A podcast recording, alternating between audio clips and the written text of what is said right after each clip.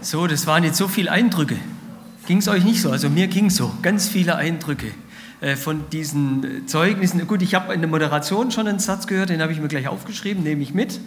Ähm, also ich könnte fast schon gehen.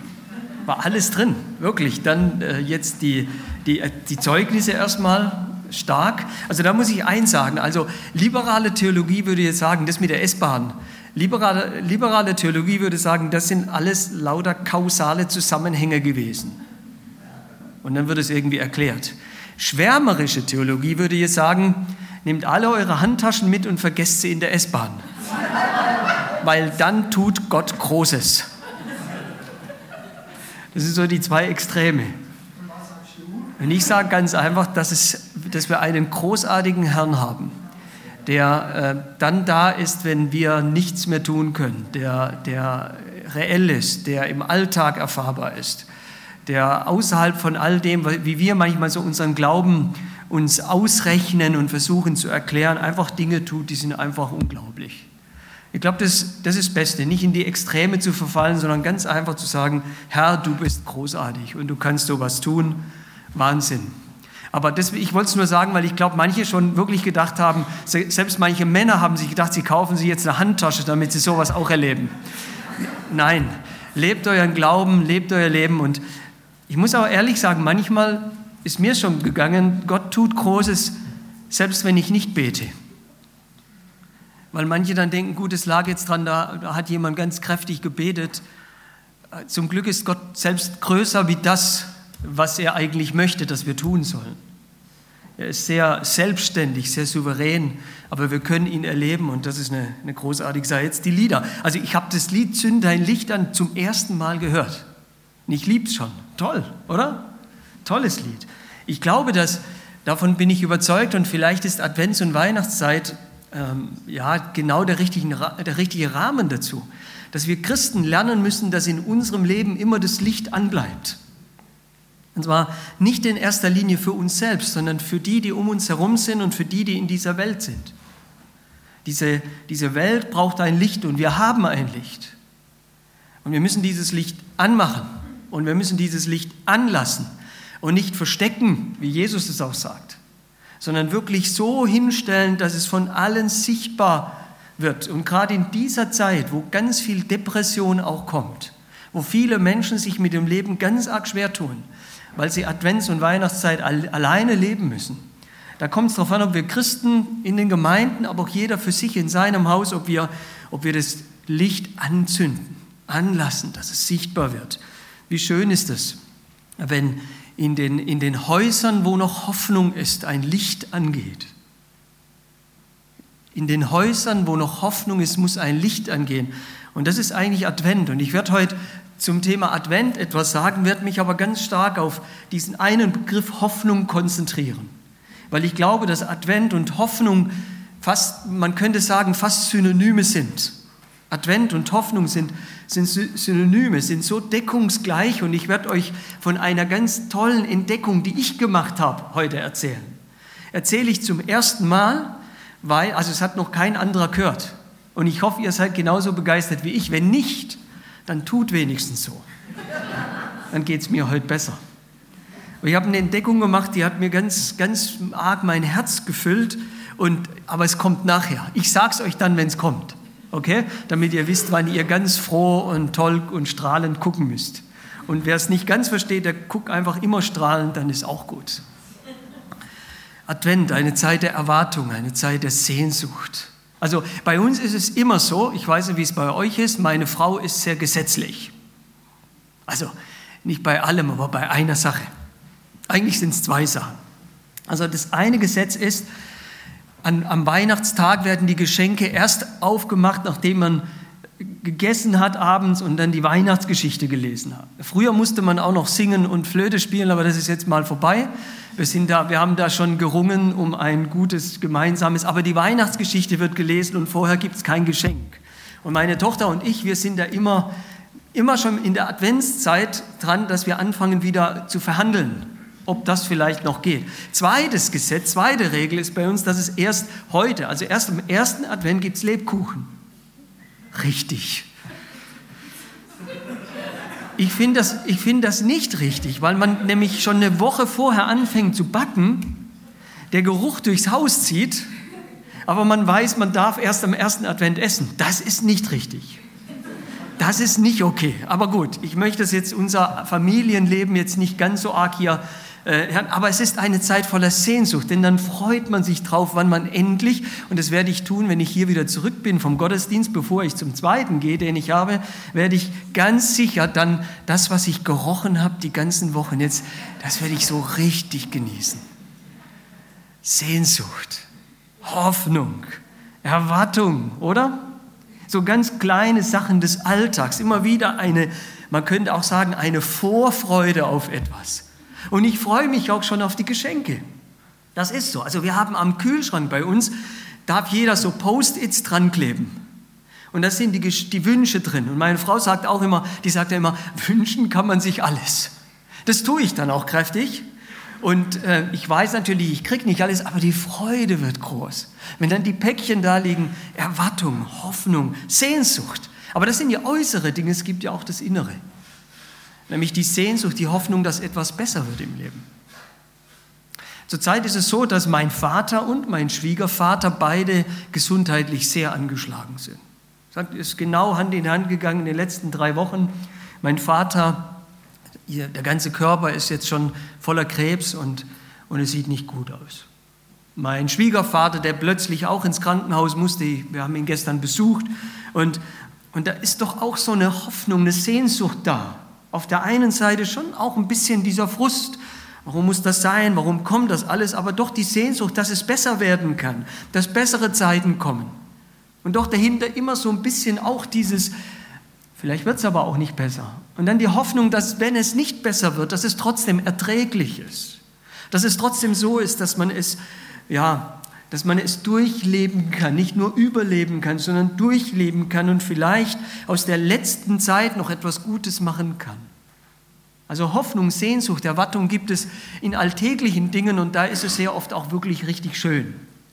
Aber Hoffnung, Erwartung und Sehnsucht gibt es auch in den Mühseligkeiten des Lebens. Da, wo man auch nicht weiter sieht und da ist es nicht nur schön, sondern dann wird Hoffnung plötzlich zu einem Lebensmittel, zu etwas, was man braucht, wie das Essen jeden Tag, wie die Luft, die man atmet. Kant hat einmal gesagt, drei Dinge helfen, die Mühseligkeiten des Lebens zu tragen. Die Hoffnung, der Schlaf und das Lachen. Und ich glaube, da ist was dran. Drei Dinge. Und vielleicht bedingen sie auch einander. Hoffnung, Schlaf und Lachen. Wer hoffnungslos ist, der kann nicht mehr schlafen und das Lachen wird auch nur ganz, ganz schwer über sein Gesicht kommen, zu sehen sein. Aber wer Hoffnung kann, der kann ruhig schlafen, weil er weiß, da ist etwas oder da ist jemand, der das Ganze mehr und besser im Griff hat, wie ich es habe. Und der kann auch dann lachen, wenn Dinge nicht so gut laufen. Auch gestern, als ich wir unseren Schwieger, meinen Schwiegervater besucht haben, habe ich auch ein bisschen lachen müssen, denn er wird immer beim Essen vergessen. Kein Witz. Ich sage nicht, in welchem Krankenhaus er liegt, will keine Werbung machen. Aber er wurde mittags, da wurde ihm das Essen, also alle anderen, da ist noch ein anderer Mann, der hat sein Essen bekommen und er wurde vergessen. Und gestern Abend, wir saßen da, kommt die Krankenschwester rein, kriegt der andere Mann sein Essen, mein Schwiegervater nicht. Wir haben gelacht. Natürlich sind wir dann raus und haben es gesagt. Dann hat sie gesagt, nein, nein, nein, nicht vergessen, komm gleich, komm gleich. Okay. Lachen, Hoffnung. Es hat auch Nietzsche, interessant, so diese, diese Herrschaften, die auch viel Unsinn erzählt haben, haben auch manchmal was Gutes gesagt. Gell? Nietzsche hat gesagt, die Hoffnung ist der Regenbogen über den herabstürzenden Bach des Lebens. Die Hoffnung ist der Regenbogen über dem herabstürzenden Bach des Lebens. Ich glaube, dass wer Hoffnung hat, immer noch heute und auch für das, was kommt, eine Sicht, eine Vision hat, Möglichkeiten sieht. Und wer keine Hoffnung hat, wer die Hoffnung aufgibt, der hat die Gegenwart und die Zukunft schon preisgegeben. Der kann sich auch nicht vorstellen, dass es in irgendeiner Weise weitergeht. Und es gibt nochmal so einen, so einen Spruch, den hat jeder hier schon mal, fast jeder schon mal gesagt. Nämlich, die Hoffnung stirbt zuletzt, oder? Hat sich auch jeder schon mal Gedanken gemacht, was er sagt, wenn er das sagt? Ist das wirklich so? Die Hoffnung stirbt zuletzt.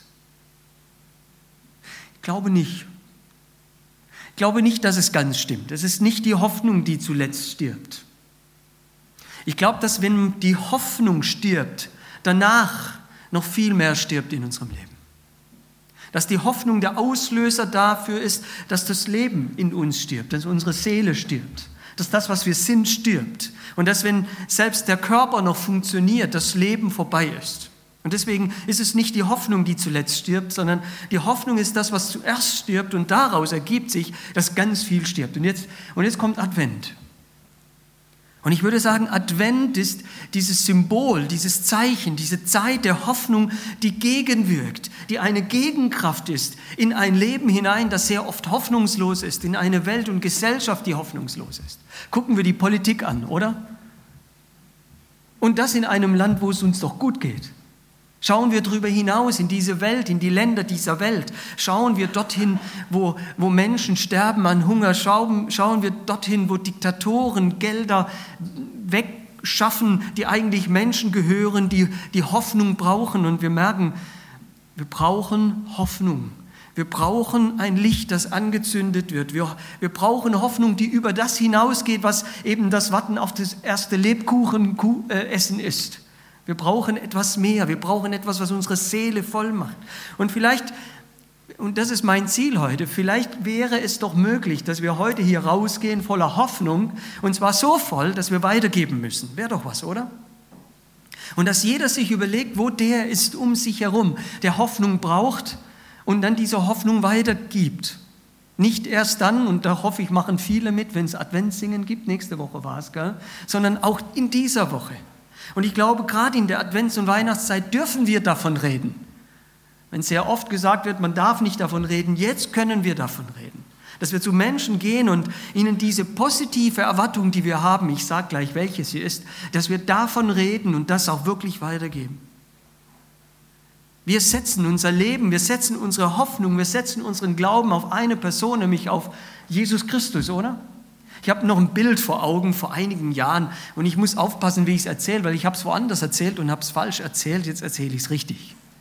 Ich habe das nicht mal so im Hinterkopf gehabt, aber ich werde es nie vergessen. Da wurde Sport übertragen im Fernsehen. Und zwar äh, Sport, den ich gar nicht mag, nämlich Skifahren. Ich mag das gar nicht, also Skifahren. Ich weiß gar nicht, wie kann man nur auf so eine Idee kommen. Wenn Gott das gewollt hätte, hätte er uns gleich längere Füße gegeben oder so. Gell? Von daher, das kann ja nicht sein. Aber okay. Auf jeden Fall habe ich mir das mal äh, angeguckt und es war, ich dachte immer, das war Biathlon, das war nicht Biathlon, das war Skilanglauf. Macht es jemand Skilanglauf? Ja, ja, jetzt müssen ja ein paar, gell? Ja. Und da gibt es doch den, dann gibt's doch den, den Bele. Ja, wisst ihr das noch? Diese, diese, das ist eine legendäre Sportübertragung. Nämlich als Bele plötzlich nicht mehr da ist.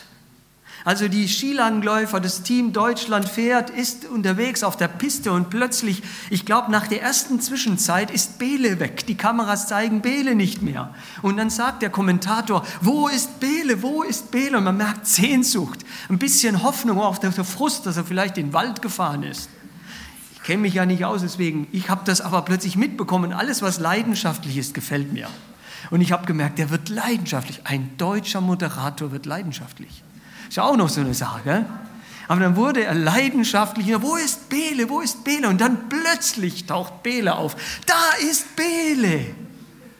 Da habe ich gedacht, das genau ist Advent. Das Alte Testament ist diese Linie, wo ist Christus? Wir werden es nachher lesen in diesem Text von Simeon. Wo ist Christus? Wann kommt Christus? Und dann plötzlich, da ist Christus, da kommt Christus. Das ist die Zuversicht des christlichen Glaubens. Die Erwartung und gleichzeitig auch das Wissen darum, dass nicht Bele gekommen ist, gut, das ist auch nett, sondern dass der Erlöser der Welt gekommen ist, dass er unser Herz erfüllt und nicht nur unser Herz erfüllt, sondern dieses Leben und diese Welt, die voller Dunkelheit ist. Und wer Hoffnung hat, hat auch Energie und Leidenschaft. Ich muss nächstes Jahr in einem großen Kongress zum Thema leidenschaftlich Glauben etwas sagen. Und ich habe mir das aufgeschrieben. Ich glaube, leidenschaftlicher Glaube hat Hoffnung. Wer keine Hoffnung hat, der kennt Leidenschaft nicht. Der hat nicht etwas, was ihn bewegt, was ihn, was ihn zur Bewegung bringt. Warum brauchen wir Hoffnung? Und ich glaube, das hat die S-Bahn-Geschichte gut gezeigt, weil wir vieles nicht im Griff haben. Wir haben vieles nicht im Griff. Wenn Gott sich nicht unserer Sache annimmt, dann wird es schlecht, dann geht es schlecht aus. Und wir brauchen Hoffnung, weil wir vieles nicht im Griff haben und wir es brauchen, dass irgendetwas oder irgendjemand von außen hineinwirkt in unser Leben. Schade ist es, wenn dann viele Menschen hoffen auf ein gutes Schicksal. Ich habe jetzt ein Lied gehört, das scheint wohl, ich bin kein Musikhörer im Auto, aber ich habe das jetzt gehört, ähm, nämlich irgendeiner singt, alles wird gut sowieso. Kennt ihr das? Danke, Mark Foster, Volltreffer. Alles wird gut sowieso. Das ist doch nichts anderes als Hoffnung auf Schicksal. Aber das ist zu wenig. Wir brauchen Hoffnung, weil wir vieles nicht im Griff haben, weil, weil das, was in dieser Welt geschieht, das, was wir täglich auch erleben und hören von Schicksals, Schlägen, die Menschen bekommen, eben auch in unser Leben hineinkommen kann und wir haben es nicht im Griff. Wir können es nicht, wir können es nicht machen, wir können uns nicht herauslösen aus dem Ganzen. Wir brauchen Hoffnung, auch deswegen, weil wir sehr viele Hoffnungsdiebe haben. Diese Welt ist voller Hoffnungsdiebe. Also es, es geschieht sogar in christlichen Gemeinden. Ich weiß hier in Sindelfingen nicht. Jetzt kommt's. Man kommt hierher und hat Hoffnung, freut sich auf irgendetwas Großartiges, Schönes. Und dann kommt einer und sagt, aber. Und wenn ich das Wort aber höre, dann merke ich, okay, jetzt kommt der Satz, der mir alle Hoffnung raubt. Alles wird schön, aber es könnte ja auch regnen, oder? Versteht ihr? Wir sind umgeben von Hoffnungsdieben auch. Es hat doch noch nie funktioniert, es ist doch noch nie gut gegangen, es hat doch noch nie geklappt. Und plötzlich ist die Hoffnung weg. Advent könnte schön werden, aber nein, wir werden wieder streiten in der Familie. Ich bin ähm, vorgestern Nacht so um eins auf der Autobahn gewesen, zurückgefahren von Bayern, habe Thementage dort gehabt, zurückgefahren und habe Deutschlandfunk gehört. Oder nee, es war Bayern aktuell, das ist so ähnlich, da wird die ganze Zeit nur gesprochen. Wie gesagt, ich höre keine Musik. Und dann kam so eine komische Sendung, habe ich noch nie gehört, eine Frau, die so eine Art äh, wie ein bisschen Seelsorge macht mit Menschen, die anrufen, aber nichts Christliches. Nichts Christliches. Und dann, und, dann, und dann kommt so eine Person und ruft dann dort an und redet davon, wie niederschmetternd die Advents- und Weihnachtszeit für diese Person ist. Wegen dieser Hoffnungslosigkeit. Und dass immer dann, wenn er dann denkt, in der Familie würde es gut gehen, plötzlich dieses Aber erscheint und alles geht wieder kaputt. Wir brauchen Hoffnung, Hoffnung in den kleinen Dingen, wir brauchen Hoffnung für die Seele. Und jetzt ist die Frage, wo kommt die Hoffnung her? Und jetzt kommt die Entdeckung. Alle klar, alle da? Ja? Jetzt müssen alle gut hören, hinhören. In Lukas, im Lukas-Evangelium, und ich habe dieses Kapitel durchgearbeitet, eigentlich nicht für diese Predigt, sondern für die Predigt, die nachher kommt, die ich in Dagersheim halten werde. Ein anderes Thema, andere Predigt. Und dann, dann habe ich diesen Vers gelesen und dann kam mir was. So, Jetzt weiß ich noch gar nicht, was von den zwei Dingen von dieser Entdeckung ich zuerst sage. Ich bin ganz aufgeregt. Ich sage mal so, kennt sich jemand im Mittelniederdeutschen aus? Sprachlich, Mittelniederdeutsch. Also, im Mittelniederdeutschen heißt Hoffnung oder kommt Hoffnung von dem Wort hopen. Und hopen kommt von hüpfen. Wow, das war eine Entdeckung. Ich dachte, das ist cool, aber, aber das war noch lange nicht alles. Das ist nur die halbe Entdeckung. Das hat, also ich werde jetzt nicht hüpfen, aber was ich jetzt gleich sage, da habe ich fast gehüpft. Dann habe ich Lukas 1 gelesen. Kennt ihr Lukas 1? Das sind diese zwei schwangere Frauen, die sich treffen. Ist nett, gell? Und jetzt kommen die, die Bibel lesen, die wissen jetzt, was ich meine, oder? Schon interessant, gell? Mittelniederdeutsch hüpfen. Und dann treffen sich diese zwei Frauen und das eine Baby hat irgendwie den Eindruck, da ist die Hoffnung da, das andere Baby ist Christus und fängt an zu hüpfen. Das heißt doch, das Baby, das eine Baby hatte, ohne es zu sehen, der war ja da drin, außer es geht durch einen, nein, Bauchnabel, nein, wahrscheinlich nicht, aber hüpfen. Hoffnung. Der nicht geborene Johannes vor Hoffnung, weil Christus kommt. Das ist Advent. Lukas 1,44 ist Advent. Das Mittelniederdeutsch oder wie immer das auch war, sprachlich habe ich keine Ahnung. Aber da wurde mir klar, Hoffnung heißt doch hüpfen, es nicht mehr aushalten im Sitzen, weil ich weiß, da kommt der Erlöser der Welt. Diese, diese Zerrissenheit der Welt, diese Zerrissenheit des eigenen Lebens wird durchbrochen durch den Erlöser, durch den Hoffnungsträger, durch den Hoffnungsmacher, durch den Hoffnungsschenker, durch den Hoffnungsgarantierer, nämlich Christus. Deswegen hüpft das Baby. Der hat auch schon Mittelniederdeutsch können, der Johannes. Und hat es kapiert. So, jetzt haben wenigstens ein paar gestrahlt. Vielen Dank. Adventszeit ist Zeit zum Hüpfen. Zeit zum Hüpfen. Dass wenn wir unsere Nachbarn treffen, wenn wir in der Gemeinde miteinander umgehen, Hüpfen sichtbar wird. Okay, man muss jetzt keine großen Sprünge machen. Aber wie wäre es denn, wenn das sichtbar wird in unserem Leben, wenn wir mit Menschen reden, dass sie merken, wir reden über etwas, was uns in Bewegung setzt? Ich mache das schon seit einigen Jahren, dass ich sage, ich glaube, Advents- und Weihnachtszeit für uns Christen ist nicht in erster Linie besinnliche Zeit, wo wir uns hinsitzen und ganz still meditieren, in der Hoffnung, dass man uns in Ruhe lässt. Nein, ich glaube, Advents- und Weihnachtszeit ist die Zeit zum Hüpfen. Hüpfen vor Freude, hüpfen vor Hoffnung, damit andere merken, dass da etwas ist, was großartig ist. Ja, ein bisschen Besinnung gönne ich euch auch, aber nur ein bisschen. Der Rest muss hüpfen sein. Warum? Weil wir eine Hoffnung haben. Und jetzt kommt noch was Wichtiges. Nicht die Hoffnung rettet uns, nicht die Hoffnung rettet. Das wäre wieder Placebo-Effekt. Also ich habe Hoffnung, deswegen springe ich und hüpfe ich, mir geht's gut, Leidenschaft und das lässt mich fühlen, alles wird gut. Das ist falsch. Hoffnung rettet niemand. Der Erlöser der Hoffnung rettet. Verstehen wir? Also nicht die Hoffnung an sich ist das, was uns durchträgt. Da hat nämlich Mark Foster eben nicht recht. Ich kann meine Hoffnung auf Schicksal setzen, das rettet mich nicht.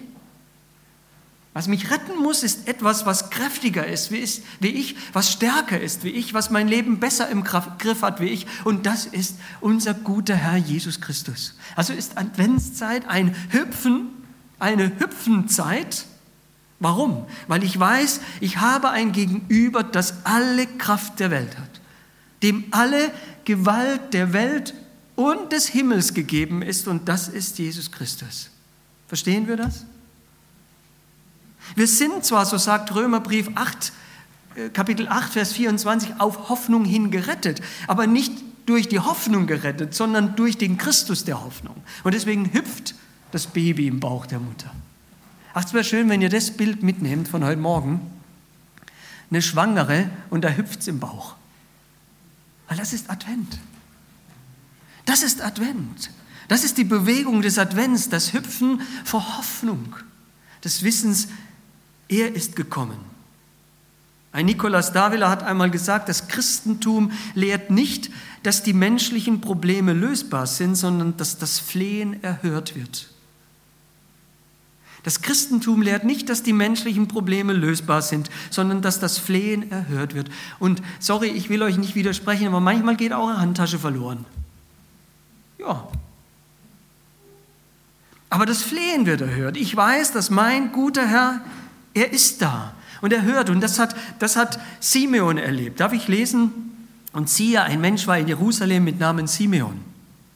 Und dieser Mensch war gerecht und gottesfürchtig und wartete und wartete und wartete und wartete.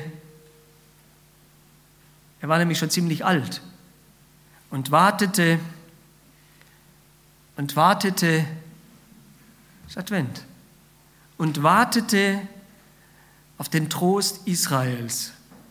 Und der Heilige Geist war in ihm. Und ihm war vom Heiligen Geist geweissagt worden, er sollte den Tod nicht sehen, er habe denn zuvor den Christus des Herrn gesehen. Ich kann mir vorstellen, ich weiß nicht, ich, ich kenne den Simeon, ich habe ihn leider noch nicht getroffen, irgendwann mal werde ich das tun. Aber ich kann mir vorstellen, dass er nicht so, wie man manchmal in Bildern oder in Filmen sieht, einfach nur so ein alter Mann war, der kaum noch stehen konnte, sondern ich glaube, er ist aufgrund seines Alters wahrscheinlich nicht sehr hoch. Aber ich glaube, er stand da und hat so gemacht. Versteht ihr, was ich meine? Denn er war sich sicher, Gott hatte ihm das gesagt und er hat auf die Verheißung geglaubt, dass er den Christus des Herrn sehen sollte. Versteht ihr? Das war nicht einfach nur ein Warten auf bessere Zeiten, dass alles wird, gut wird sowieso, sondern das war ein Warten auf das Eingreifen Gottes, das erlösende Eingreifen Gottes durch Jesus Christus. Und dann heißt es, und er kam vom Geist geführt in den Tempel. Ich glaube, er ist hüpfend in den Tempel. Versteht ihr, wie ich, ist bildlich, aber versteht ihr, was ich meine? Sein Herz hat nicht nur geschlagen, es hat gehüpft. Und er kam, er kam in den Tempel geführt vom Geist. Und als die Eltern das Kind Jesus in den Tempel brachten, um mit ihm zu tun, wie es Brauch ist nach dem Gesetz, dann nahm er es in, auf seine Arme und lobte Gott und sprach, Herr, nun lässt du deinen Diener in Frieden fahren, wie du es gesagt hast. Denn meine Augen haben deinen Heiland gesehen, das Heil, das du bereitet hast vor allen Völkern, ein Licht zur Erleuchtung der Heiden und zum Preis deines Volkes Israel. Wow, ich glaube, das war so ein Sprung, das muss, also der ist so weit gesprungen, dass er praktisch Gott im Lob des Kindes hingehalten hat, glaube ich. Hoffnung macht aus einem wartenden Menschen einen Menschen, der voller Zuversicht nach vorne schaut und fleht, wann kommt das endlich und gar nicht mehr erwarten kann und dann einen Sprung der Freude tut, wenn diese Hoffnung erfüllt wird, eben durch Jesus Christus. Und deswegen, christliche Hoffnung ist nicht ein Hüpfen, weil das Schicksal es vielleicht doch gut mit mir meint, sondern ist ein Hüpfen, weil ich weiß, ich habe ein starkes und treues und gutes und gutmeinendes Gegenüber, der der christliche Hoffnung in seinem Herzen hat, der weiß, ich hoffe nicht auf etwas, ich hoffe auf jemand. Und dieser jemand hat einen Namen und dieser jemand ist Jesus Christus. Und das ist schon alttestamentlich da. Die Hoffnung ist im Alten Testament immer wieder zu finden. Wie schön dieser Vers im Psalm 62, Vers 6, da heißt es, aber sei nur stille zu Gott, meine Seele. Kennt ihr das, wenn die Seele laut wird? Weil Hoffnungslosigkeit sich breit, breit macht? Wie wird es morgen? Wie wird es nächste Woche? Wie wird es im neuen Jahr? Und dann, und dann kommt dieser schöne Vers und sagt, sei nur stille zu Gott. Warum? Denn er ist meine Hoffnung. Hoffnung hat ein Gegenüber. Hoffnung alleine bringt gar nichts. Aber Hoffnung auf den Richtigen gerichtet, Hoffnung auf Gott gerichtet, bringt alles. Das ist christliche Hoffnung. Psalm 9, Vers 11 heißt es, darum hoffen wir auf dich. Darum hoffen wir auf dich, die deinen Namen kennen, denn du verlässt die nicht, Herr, die dich suchen.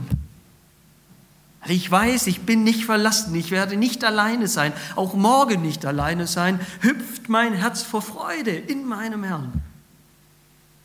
Oh ja, wie schön, Psalm 33, einer meiner Lieblingsverse. Wollt ihr das hören? ist echt schön. Psalm 33, Vers 18 siehe, siehe, des Herrn Auge sieht auf alle, die ihn fürchten, die auf seine Güte hoffen. Nochmal, siehe, des Herrn Auge sieht auf alle, die ihn fürchten, die auf seine Güte hoffen. Hoffnung, die das Herz springen lässt, ist eine Hoffnung, die weiß, dass Gott es gut meint. Wie oft haben wir schon Römer 8, 28 gehört, oder? Wir wissen aber, dass denen, die Gott lieben, alle Dinge zum Besten dienen, ans Ziel bringen. Das ist die Güte Gottes. Die Güte Gottes garantiert kein, kein gelingendes Leben in allen Bereichen, aber garantiert ein ans Ziel kommen. Und das ist die Hoffnung, die mich so richtig hüpfen lässt. Wie schön unser drauf ist. Ich habe ja heute vieles von meiner, meine Frau ist toll. Also die ist überhaupt nicht gesetzlich aber wir lachen gern über solche Dinge. Und es ist dann schön, wenn man dann schon morgens aufsteht und dann kann man am, am, Weihnachtsmorgen die Geschenke schon mal auf den Tisch stellen, damit meine Frau meint, also wir halten es nicht mehr aus. Und wir haben gemeinsam einen Trauspruch, den wir lieben, nämlich aus Jeremia 29, Vers 11.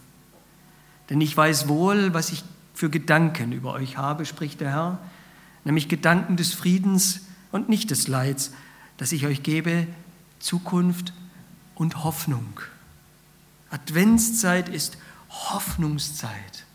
Hoffnung, die sich gründet auf ein starkes Gegenüber. Wir haben ein starkes Gegenüber. Wir haben eine Quelle von Hoffnung, die nicht versiegt. Wir haben eine Quelle von Hoffnung, die nicht Placebo-Effekt ist, sondern wir haben einen Herrn, die, der die Kraft gibt, der die Liebe, der die Barmherzigkeit in unser Leben gießt durch seinen Geist, damit wir Hoffnung haben können. Jesaja 40, 31. Kennt das jemand? Ich habe ganz viele Bibelverse hier. Ich würde sie am liebsten alle euch sagen, aber die Zeit lässt nicht zu. Da heißt es, die aber die auf den Herrn harren oder hoffen. Was passiert mit denen? Die sitzen einfach so im Gottesdienst und chillen weg. So wird es mal im Jugendkreis, würde man das so sagen. Gell? Nein, nein. Aber die auf den Herrn hoffen, die kriegen neue Kraft dass sie aufwachen mit Flügeln wie Adler, dass sie laufen und nicht matt werden, dass sie wandeln und nicht müde werden, dass sie hüpfen. Oder? Und ich werde es nie vergessen, diese Gebetsgemeinschaft mit jungen Leuten. Ein junges Mädchen sitzt da und die betet nur einen Satz. Sie betet einfach nur, Herr, wo sind meine Flügel? Amen. Und dann frage ich sie nachher, warum hast du das Gebet gebetet? Und unter Tränen sagt sie, mein Leben ist gerade ein Scherbenhaufen.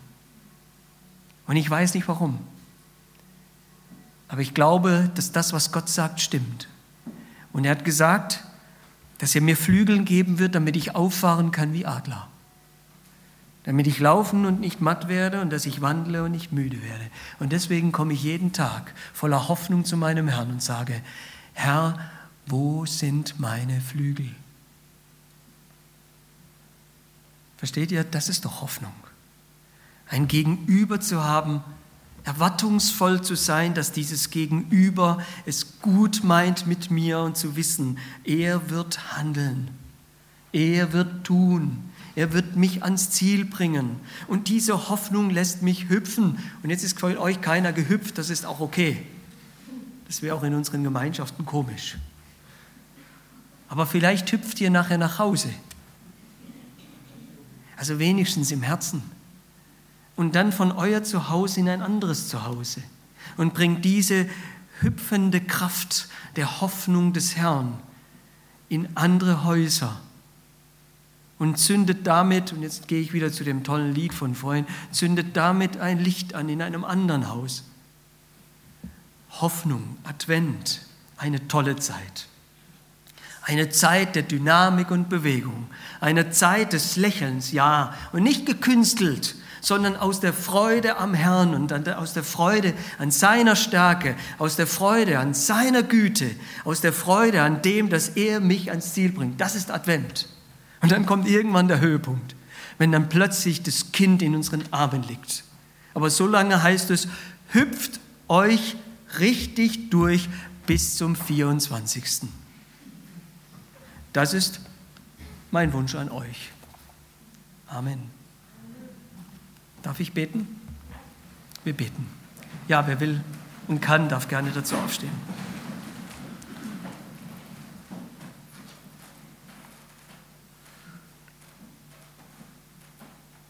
Herr, du bist unsere Hoffnung. Herr, und darf ich dich bitten, dass du durch deinen guten Geist unser Herz anstößt, dass wir Hüpfende werden in dieser Zeit, hoffnungsvolle Menschen. Herr, wenn jemand hier ist an diesem Morgen, der die Hoffnung verloren hat, für sich, für andere, für seine Situation zu Hause, darf ich dich bitten, dass du ihm zum Gegenüber wirst, ganz neu, als der gute Herr, der es gut meint. Und segne diese Person damit, dass du ihm das Ziel vor Augen malst. Herr, lass uns Menschen der Hoffnung sein, die an diesem Advent, jedes Mal, wenn wir eine Kerze anmachen, dass unser Herz hüpft vor Freude. Herr, du bist gekommen und du wirst wiederkommen. danke von ganzem Herzen dafür. Du bist gut, Herr, du bist treu, Herr. In deinem Namen. Amen.